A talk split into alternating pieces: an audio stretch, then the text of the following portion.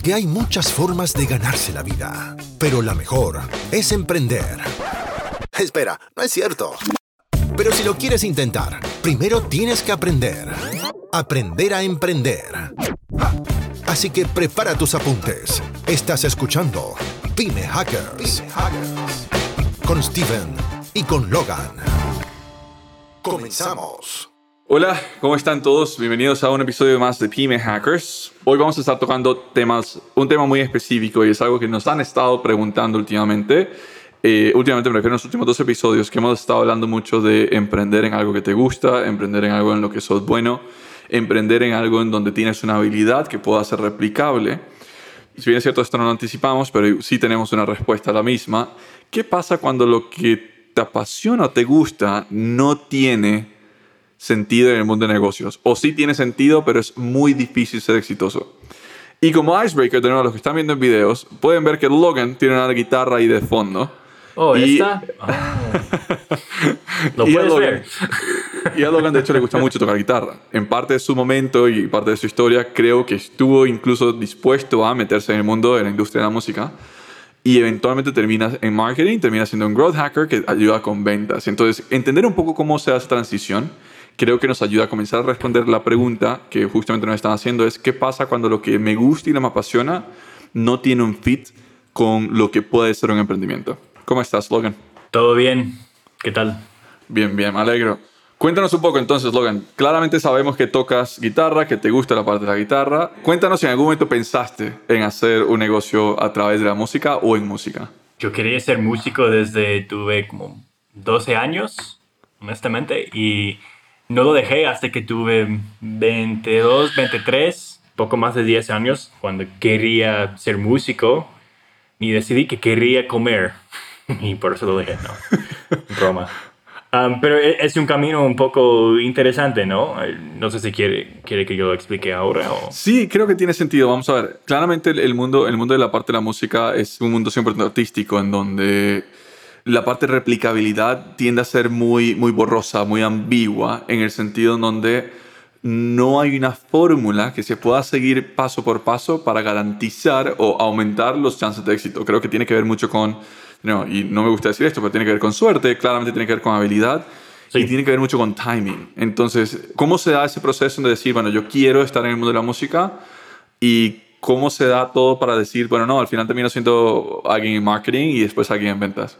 Mira, yo siempre sabía que yo podía hacer algo más que ser músico, ¿me entiendes? Como yo siempre era un... Yo siempre era como líder de mi grupo de niños, entonces, Ah. ¿qué importa? Pero me entiendes, como yo sabía que yo podía gestionar, yo podía liderar a la gente, ¿no? Entonces el músico me parecía algo muy divertido, donde yo podía expresarme. Y yo era bueno para mi edad, ya no, ya no tanto, pero como una- un joven de 15 años, yo era muy bueno. Entonces yo pensaba, bueno, puedo hacerlo, tengo, tal vez tengo la habilidad, pero como tú mencionaste, tiene mucho que ver con la suerte también, no, no puede controlar todo y el timing y todo. Entonces empecé, aún como joven, pensar cómo se puede aplicar las cosas que hago bueno en la música en otras cosas. Por ejemplo, mencioné a, a ti antes de, de, del podcast que yo era encargado de hacer un setlist y yo escribía todas las canciones, entonces yo tenía todo el control de qué tocamos y hubo otras bandas que no nos querían. Eran mejores músicos, honestamente, pero siempre escogían canciones muy raros. Entonces no, hubieron mucha, no había mucha gente en sus conciertos, pero siempre nosotros tuvimos más, porque escogimos, porque yo escogí, escogía las canciones correctas. Entonces yo notaba, wow, yo entiendo un poquito de qué quiere la gente. Y algo más que no mencioné es que con la música tiene ese feedback de inmediato. Si está tocando una canción que no quiere la gente, vas a sentirlo en ese momento, ¿no? Y se tiene que adaptar. Tal vez en el momento tiene que cambiar la canción, la próxima canción, para que se aumente la energía del cuarto. Entonces, empezaba en reconocer que hago bueno, cómo puedo aplicar esto a otras, otras áreas. Creo que eso tiene, tiene mucho valor para iniciar un poco la temática acá, ¿no? El hecho de bueno, puede ser que mi pasión como tal, y creo que esto lo hablábamos hace dos episodios, puede ser que mi pasión como tal mm, en sí, por sí misma, no sea un negocio y no sea una oportunidad, o no sea escalable, o no sea un negocio de servicios, o por ejemplo, ¿no? cualquier tipo de negocio. Pero sí, yo tengo la habilidad o algo que me diferencia dentro de mi pasión, puede ser algo que puede ser una habilidad que puede ser reutilizada en otra industria. Y creo que en tu caso me parece perfecto el hecho de poder tener ese sentido agudo de entender cuándo algo está gustando, cuándo esa canción debería ser la siguiente, qué es lo que a la gente le gusta, qué es lo que la gente prefiere, qué es lo que la gente más baila, por ejemplo, baila o, canta o, se emociona, ¿no? Um, que no se bailan, entonces sería cantar. entonces, tener ese, sí, tener ese cute sense de, de poder identificar qué le gusta a mi mercado, a mi cliente, creo que se relaciona muy bien entonces con tu siguiente carrera, tu segunda carrera, que viene siendo entonces el tema de marketing, ¿cierto? ¿Cómo hacer esa transición o cómo identificar, creo que sería la pregunta, cómo identificar que esa era la habilidad que podías explotar? O sea, ¿hubo algo que te hace entender, bueno, mira, quizás en la música no, porque claramente es muy difícil y, todo lo demás, todo el tema artístico, ¿Cómo identificar que esa era una habilidad que puedas explotar? ¿Fue suerte eh, o, fue algo que lograste identificar siguiendo alguna metodología de pensamiento? No había tanta metodología. Yo tenía miles de experiencias que me mostraban más cosas que hacía bueno y honestamente fue más como que no hago bueno. Ah, yo, yo he pasado casi toda mi vida probando las cosas que no hago bueno y por fin encontré algo que sí hago, algo muy bueno. Pero fue más que cómo puedo expresarme de una forma empresarial. es extraño decir, ¿no? Pero es, eh, eh, por eso escogí mercadeo, marketing, porque es algo un poco creativo. Las, hay muchos músicos en marketing porque es algo donde se puede expresar, pero en, de diseño, de, de copywriting, todo eso. Pero a la vez me interesaba performance, como eh, discutimos otro día de mi, mi, vida de misionero, pero yo tenía que ver a los números, cómo estuvimos performing como grupo de casi 200 misioneros, entonces yo, yo notaba que era un poco analítico también, entonces soy creativo, soy analítico. Honestamente, el emprendimiento es lo que me parece me, parecía como una forma de ser expresivo en el negocio. Y desde entonces fue, ¿cómo puedo lanzar una, empresa? ¿Qué es la habilidad que yo puedo hacer muy bueno que me va a permitir lanzar empresas? Ya he contado un poco de cómo llegué a conocer que el outreach fue el mejor camino para mí, pero eso más que nada fue la cosa que, ok, ya quiero ser emprendedor porque puedo expresarme mediante mis empresas y cómo trato a mi gente y todo eso. ¿Y qué hago bueno para que se lance esto? ¿Me entiendes? Claro.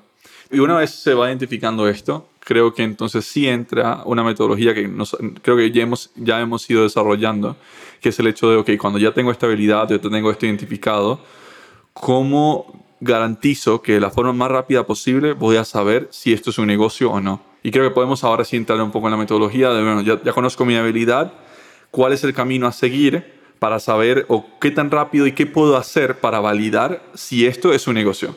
Y si bien es cierto, es un proceso, una metodología muy rápida, por lo menos como Logan la hace, es sumamente rápida, ¿cuál sería entonces esos pasos, esos primeros pasos? Y, de nuevo, creo que aquí podemos pensar mucho cuando nosotros tenemos una, nueva idea.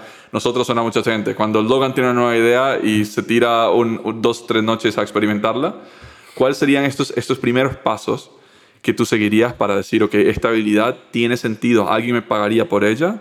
o mejor no, mejor busco otra de mis habilidades. Sigamos con la metáfora musical, ¿no? El que hazlo enfrente de alguien.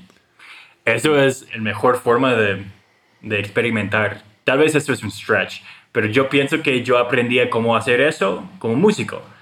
Tengo esta canción, no, no se va a dar luz sin otros músicos porque somos una banda, entonces tengo que mostrarlos temprano en el proceso, no está ya hecho, ¿no? Es un concepto más que nada, pero estoy dispuesto a ponerme en un stage y tocarlo en frente de tantas personas para ver si ya, ya cuando está hecho, si cae bien con la gente, ¿no? Si, si le gusta. Entonces, es un hábito que se tiene que desarrollar. Es ok, yo pienso que soy bueno en esto, pero nunca, va, nunca voy a saberlo si no lo pruebo y si no lo hago para alguien o enfrente de alguien o lo que sea. Creo que lo malo en los negocios es el hecho de que, a diferencia en la vida personal, donde tu opinión debería ser la más fuerte, creo que en los negocios tú eres tan bueno como la gente te lo reconoce. O sea, tú puedes decir que eres muy bueno en algo, pero si alguien no te está pagando por ello, no está dispuesto a pagarte por ello, pues lo que tú digas no vale, ¿cierto? Sí, yo no soy el mejor growth hacker en el mundo ni tal vez ni en Costa Rica, no sé, pero no lo conozco porque no me están hablando, ¿no? Entonces, nada importa si, si no se conoce en temas de negocio, digamos. Total. Entonces, ya identifiqué mi característica, ya identifiqué mi, lo que me diferencia, lo que creo que puede servir. ¿Cuál sería el siguiente paso a tomar? Y entre más descriptivo pueda ser, mejor. Creo que esta parte va a ser muy valiosa para alguien que ya lo tiene en mente, pero que no ha sabido cómo arrancar creo que si lo podemos incluso dar fórmula, sería perfecto. Ok, ¿qué tal si tomemos este ejemplo de Instagram? Apenas encontré una manera de, manera de hacer outreach eficazmente por medio de Instagram, pero no tengo un cliente eh, y no tengo un track record porque nunca lo había hecho para nadie más que mí. Claro. de mí. Entonces, ¿qué hago?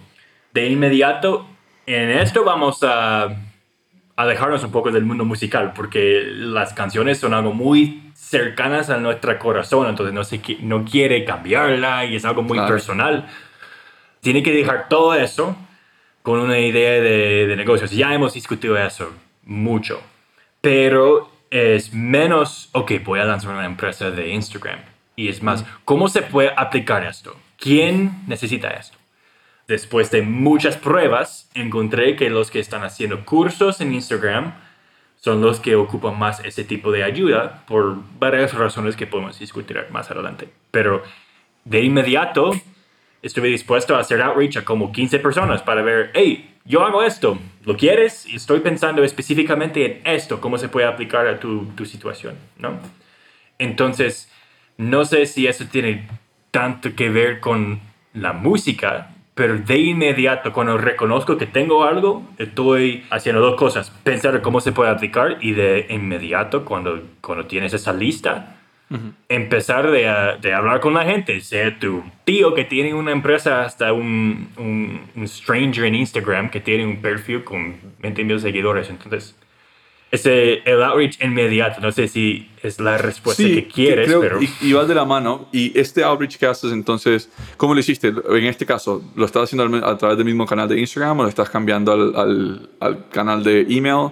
¿Cómo, en ese caso fue por medio de Instagram, porque ya a la vez estuve probando ese canal. Entonces, mejor que eh, la situación mejor es hacer, demostrar que tan bueno eres al hacer ese outreach. Entonces, si estás haciendo call outreach para mm. email, siempre puedes decir, pues me estás hablando, ¿no? Claro. Entonces, tiene que funcionar. ¿Me conoces? ¿Me conocías? No. Entonces, funcionó. Y si la mayoría de la gente se ven muy inteligentes. Entonces, si alguien te está hablando, van a pensar que los otros sí. Entonces, funciona y tienes toda la razón en ese caso. Porque recuerdo cuando recién comenzábamos grupo, eh, bueno, Grow Up, ¿no? Um, Go, que justamente eso es lo que decíamos, ¿no? El hecho de muchas veces, como éramos nuevos, y esto puede ser interesante para la gente.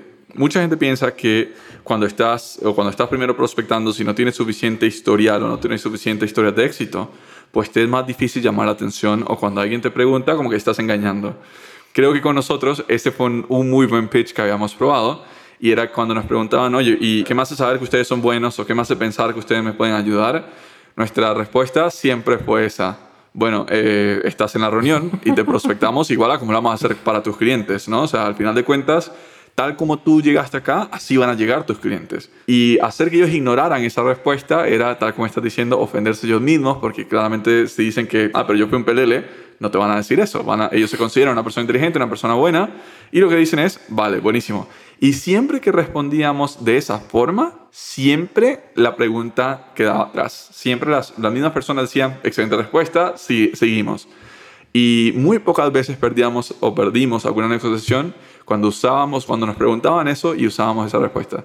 Eso me parece un muy buen punto. Usar el mismo canal por el que vas a tratar de ayudar, creo que tiene todo el sentido. Tienes toda la razón. A veces no se puede, ¿no? Si eres artista o algo, tal vez no. O tal vez sí, pudimos dedicar algunas, algunos episodios a eso, ¿no? Pero esa es la idea, que en el momento que estás haciendo el outreach, estás demostrando tu habilidad. Tienes razón. Correcto. Y, eso, y esa parte, de nuevo, súper súper buena y es...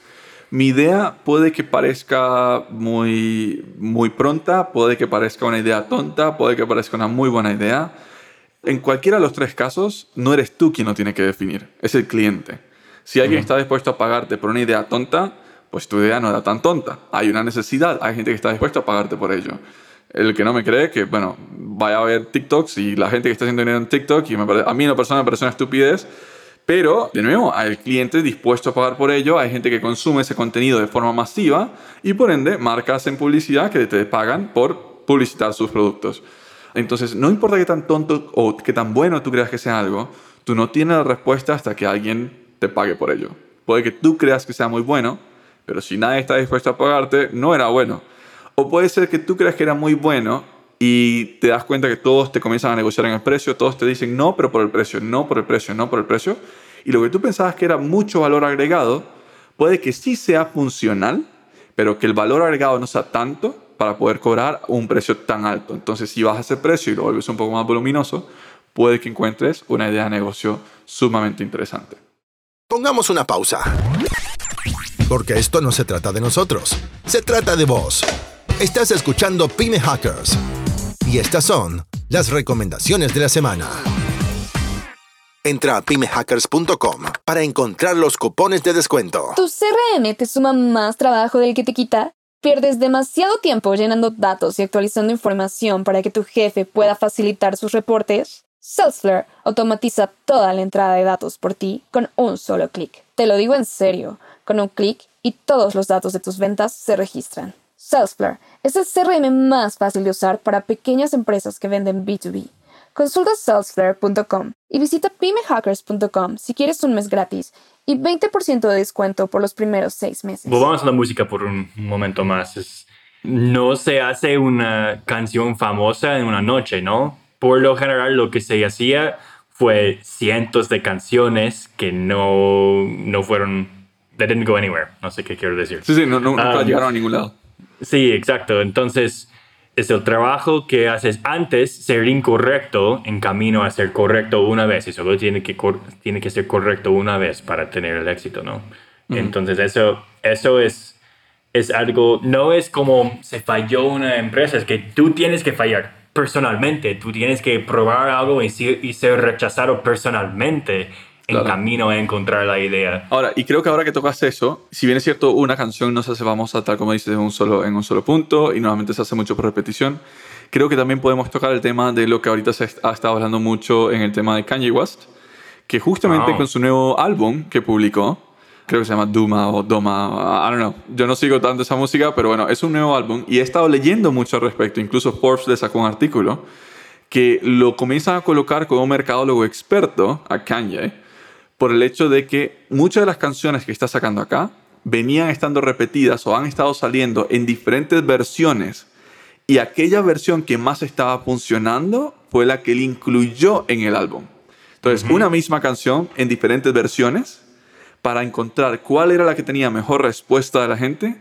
Y esa que tenía mejor respuesta fue la que incluyó oficialmente dentro de su álbum, que es un approach totalmente growth hacky, al tema de la música, ¿no? O sea, si no sé cuál me gusta más, pero en la misma canción nada más le pongo algunas notas diferentes o temas diferentes y las tiro todo al mercado a ver cuál es la que más responde, me garantizo que cuando salga mi, mi álbum o salga mi disco, mi disco está compuesto de las mejores versiones.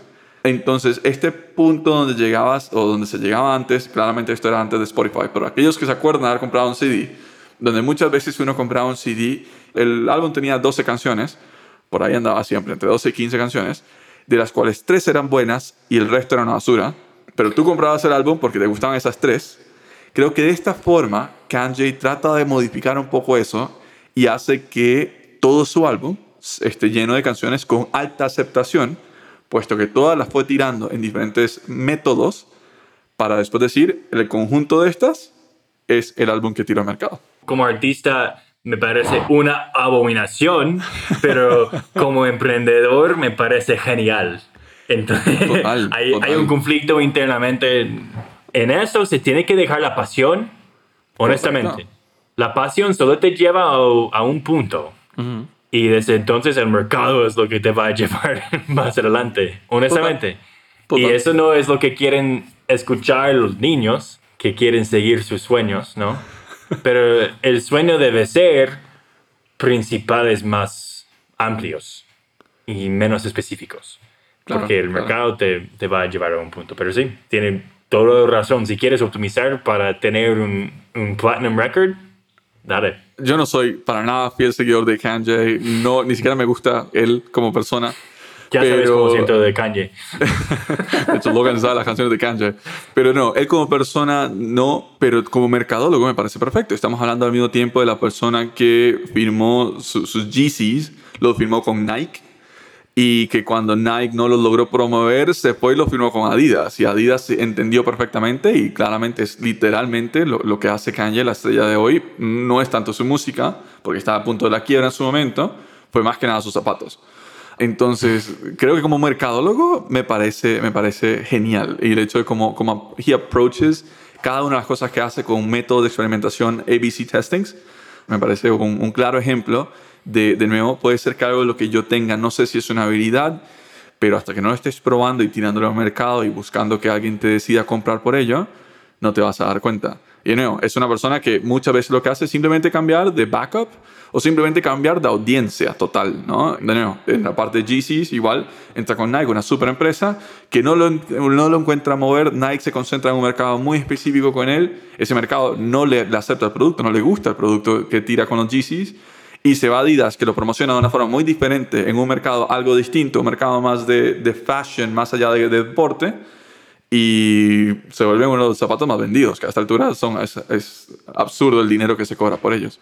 Entonces, el siempre estar probando, siempre estar tirando cosas al mercado, estar, de nuevo, por más tonta que pueda parecer la idea, lo pruebo, lo pruebo con 20 prospectos, con 50 prospectos, no sé cuántos los prueba Logan normalmente, pero con, con un número específico, en donde si la respuesta es tal, seguimos trabajando en la idea, y si la respuesta no llega a esa métrica mínima, el proyecto, la idea muere, creo que algo por el estilo tiene todo el sentido. Y aquí me encantaría que pudieras compartir un poco cómo funciona tu mente a la hora de saber cuándo una idea la seguimos trabajando y cuándo no vale la pena ni siquiera prestarle más atención. Porque yo sé que a mi escritorio llegan las que ya dijiste, ya tenemos clientes. O sea, no llega ni siquiera la idea, llega, oye, ahora sí hay que hacer esto. Pero estoy seguro que tú pruebas mucho más ideas en el trayecto y muchas de ellas mueren simplemente en el primer intento. Sí, y estoy tratando de explicarlo sin ser tan específico al canal, ¿no? ¿Cómo se puede aplicar esto afuera de, de correo frío o algo, ¿no? Creo que podrías aplicar incluso el canal. ¿no? Sí. Creo que si alguien, si alguien lo, lo, tiene en mente, le puede funcionar. Honestamente, es como, como la canción, ¿no? Si lo estás tocando y, y nadie está bailando, estás haciendo algo mal, ¿no? Y tienes que, que cambiar en el momento. Entonces, es algo que no sé si tengo una fórmula de eso, honestamente. Es más como necesitas ese feedback lo más rápido que, que sea posible. Uh -huh es eso, es, tener mucho empatía. Empatía, claro, empatía, empatía, con el mercado. Empatía al mercado, porque lo que pasa, hay un, hay un argumento que Kanye estuvo haciendo eso, ¿no? Que no fue solamente para el dinero, pero todos sabemos que, que fue por el dinero. pero puede decir que lo, se lo está haciendo um, con empatía, para su audiencia. ¿Qué quieren ellos? ¿Qué necesitan ellos? ¿No? Uh -huh. Uh -huh. Um, pero lo que pasa la mayoría del tiempo es que las personas están haciendo lo que piensan y no lo que quieran los otros. Entonces, creo que un punto también importante a resaltar acá es que muchas veces a la hora de la prueba, no siempre el hecho de no recibir un feedback te mata el, el negocio, te mata la idea. Muchas veces puede ser que donde estás tratando de probar la idea no sea el mercado correcto. Y de nuevo, he visto lo hacer esto varias veces, en donde una idea puede que tenga pésimos resultados. Y cuando hablamos de resultados, son respuestas positivas que nos dicen, oye, me interesa comprar eso, ¿no? Cuando tenemos cierta cantidad de personas que nos dicen, me interesa comprar eso, en el primer experimento, ese experimento genera una conceptualización de la idea. Entonces, vamos a explicarlo rápidamente. Una idea es, Logan just thought of something y dijo, vamos a ver si esto funciona. Eso es una idea. Y entonces, ¿qué se tira? Se tira prácticamente la experimentación de ofrecer un servicio que no existe al día de hoy, que literalmente no tenemos ni idea cómo lo vamos a hacer, pero que se ve que es posible y se tira. Si X cantidad de personas responden, con opción de compra, es decir, con intención de compra, más allá de opción, intención de compra, cuando ya hay cierta cantidad de esas personas, nosotros decidimos meter la idea en conceptualización. ¿Qué es conceptualización? Normalmente, y no, muchas veces compartimos esta responsabilidad, yo simplemente quiero parecer importante al decirlo así, pero entonces normalmente Logan lo que tira es, hey, Steven, eh, pasó esto y ahora tenemos que ver qué hacemos. Muchas veces Logan ya tiene un concepto más claro porque ya ha investigado al respecto. Pero desde mi parte lo que yo hago es que me meto a tratar de encontrar cómo eso se podría agilizar de una forma replicable, donde nos cueste muy poco dinero ejecutar la primera versión del servicio, pero que nos permita comenzar a exponenciar o, comenzar a preparar el camino para poder exponenciar con bajo costo. No, esto no lo hago solo yo, también Logan me ayuda, pero eso es como desde mi punto de vista. ¿Qué pasa cuando muchas veces Logan no encuentra o, o lo que se piensa de, bueno, no, tuvimos una pésima respuesta? Logan cambia de mercado, cambia de nicho y volvemos al, o se vuelve al papel de, de idea a decir, puede ser que esto no sea interesante para, vamos a pensar cualquier persona, ¿no? Para una empresa o para un CEO de una empresa de limpieza, por ejemplo, sino que puede ser interesante. Se tiene que borrar toda la preconceptualización y comenzar a decir, ok, si no fuera para él, ¿para quién más sería? Y comenzar a tratar de ver cuáles son los problemas que tienen diferentes cargos en diferentes empresas para poder decir, ok, ahora sí, vamos con un segundo experimento en este nuevo mercado. Mercado me refiero a esta nueva posición, este nuevo tipo de empresas, país, etc. Después de ahí creo que no sé cuántos hay, no sé si llegan a haber más de tres, pero el hecho de no siempre tener que votar la idea porque mi primer experimento no funcionó, sino es tener la humildad suficiente de volverme al papel y decir, ok, puede ser que esto no funcionó en este nicho, pero puede funcionar en otro. Pruébalo por tres nichos por lo menos y si ya nada funciona, tu idea es una, es una basura, no, no va para ningún lado. Pero si alguno de ellos te pega, puedes que encuentres uno que tenga tal respuesta que automáticamente you fast track your business. O sea, literalmente lo metes en una, en una aceleración súper fuerte. Y como un músico siempre está escuchando música para buscar inspiración. Correcto. Así tiene que meterte mucho en el mercado, lo que sea. Por ejemplo, hay, los cantadores siempre dicen que hay, hay algunas canciones que te llegan en como cinco minutos, que se hagan en el tiempo que, que se requiere para escribirlo en el papelito nomás. Y hay otras que toman 10 años. Yo he tenido las, eh, esas experiencias personalmente, entonces es, hay algunas ideas que se me han llegado, como Katsami, fue como un momento de inspiración, digamos, ¿no? pero la mayoría de las, las, ideas que nos han funcionado son los que tomaron años para desarrollar. Y mm. con horas y horas de meterse en, en, el mercado, digamos, y tal vez dedicamos un episodio a eso. Y no, no hablo de leyendo solamente, no soy mucho para leer, y no es bueno, no es bueno. Steven lee mucho más que yo, pero yo siempre estoy pensando y mirando y metiéndome en cosas que me van a mostrar los problemas del mundo en que vivo yo, no el mundo entero. Mm. y de eso voy a sacar mi inspiración. Y de inmediato lo tengo que poner en acción. Tengo que probar tres cosas y si no me funcionan, como dijiste, tengo que pensar en otras aplicaciones. Claro. Y creo que, que ese es el punto más importante, de nuevo, para la gente que está comenzando a emprender, para la gente que tiene una idea o que cree que tiene una idea, y es absurdo, pero, pero todavía sigue pasando donde hay gente que dice, bueno, es que tengo esta idea, pero todavía no la quiero prospectar porque alguien me la puede robar. La idea es absurda, o sea, la idea, la idea es lo más fácil que se puede tener. Todos tenemos ideas. Posiblemente, si tú tienes una idea, alguien más ya la tuvo. O sea, te lo puedo garantizar. ¿Por qué? Porque todos somos una conglomeración de copias. O sea, es casi imposible tener una idea original. Al final de cuentas, lo que estoy viendo es una cosa acá, otra cosa acá, genero mi propia idea y ahora tengo mi, eureka moment, ¿no? Pero al final de cuentas, ya eso alguien más lo tuvo. La diferencia que tú puedes tener a esa otra persona es que tú puedes ejecutar sobre ella. Esa persona puede ser que simplemente tuvo la idea. Entonces, comenzar a prospectar rápidamente, comenzar a exteriorizar lo que se quiere hacer, nunca debería ser un riesgo de que es que alguien me la puede robar. Si tu idea es tan fácil de robar, en donde tu ejecución no importa de nada, porque es demasiado fácil de, ejecutar, exacto, no es, un, no es, un, buen negocio. ¿Por qué? Porque en el momento que tú lo hagas, cualquiera te puede copiar y en ese momento ya perdiste la escalabilidad. Si tu ejecución es lo que hace la diferencia, comparte la idea con mil personas. En el mejor de los casos traes clientes, pero nadie va a poder copiar la ejecución a como la haces tú excepto que ya tú lo hayas hecho por mucho tiempo y la gente lo conozca. Pero si tú apenas estás iniciando, ni siquiera tú entiendes la ejecución, por ende, que alguien te copie la idea es lo más absurdo del mundo. Por ende, nueva idea, nuevo negocio, externalízalo, comienza a experimentar, comienza a prospectar y no desarrolles nada más y no pierdas tiempo planeando hasta que no tengas alguien dispuesto a pagarte por ella. Por los que, que tienen esa preocupación, si tienen una idea que se puede robar, es una de dos cosas. Eso no es una idea buena porque no estás enfocado en donde tú puedes ofrecer más valor que los otros. Correcto. O tiene que ser una idea donde no importa si hay personas que se te roben, ¿no? Es, es, más importante, tal vez si e, estás en landscaping, ok, hay docenas de, de, empresas de landscaping, pero ¿qué puedes hacer mejor que los otros? Correcto. No, correcto. no es una preocupación válida, digamos. Correcto. Si alguien te puede robar la idea y te da tanto miedo es porque o no tienes un nicho bien identificado o no eres valioso para el nicho que estás pensando. Así es, uh -huh. así de sencillo. O sea, cuántos sales uh, agencies hay, hay miles y creo que en el último año salieron mil más. O sea, este último año fue loquísimo para esa industria. Pero al final de cuentas, eso no importa. ¿Por qué? Porque nuestro nivel de ejecución y nuestro nivel de experiencia puede servir a ciertos nichos tan bien que incluso cuando somos más caros que la competencia, nos siguen comprando a nosotros. Entonces, al final de cuentas, nuevo, la idea es lo de menos, es la ejecución lo que importa.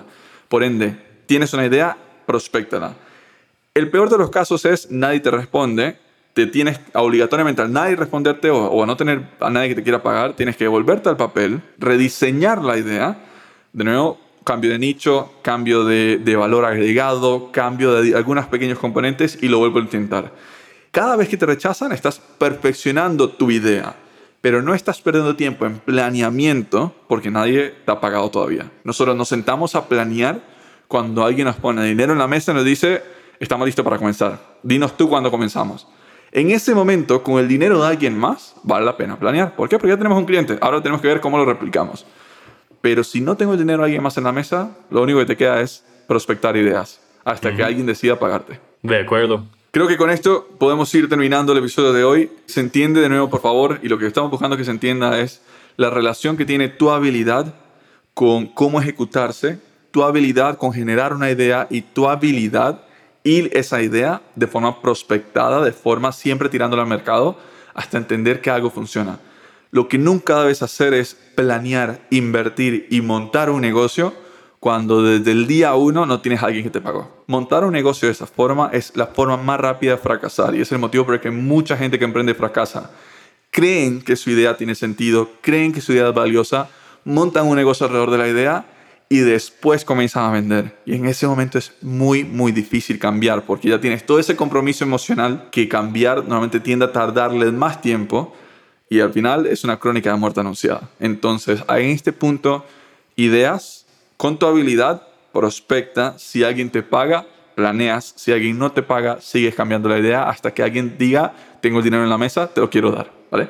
Creo que con eso terminamos el episodio de hoy. Logan, muchas gracias por estar acá. Excelente guitarra y nos vemos en el próximo episodio. Gracias, hasta la próxima. Nos vemos, chao, chao.